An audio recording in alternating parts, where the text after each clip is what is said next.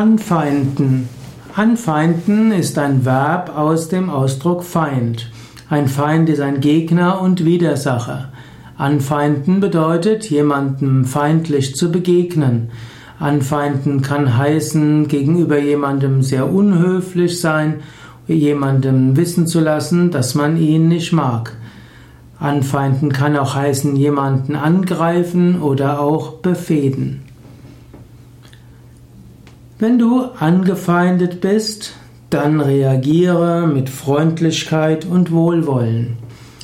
Jesus sagt, liebe deine Feinde. Patanjali geht so weit, dass er sagt, wer fest verankert ist in Mitgefühl und nicht verletzen, der trifft auf keine Feinde. Er sieht überhaupt nicht, dass jemand einem anfeindet. Wer wirklich tief im Mitgefühl ist, wird Mitgefühl haben auch mit dem, der einen anfeindet. Manchmal musst du natürlich auch dir nicht alles gefallen lassen im Sinne von, du solltest nicht ausgenutzt werden. Aber du kannst dir bewusst machen, in jedem Menschen ist das göttliche Selbst.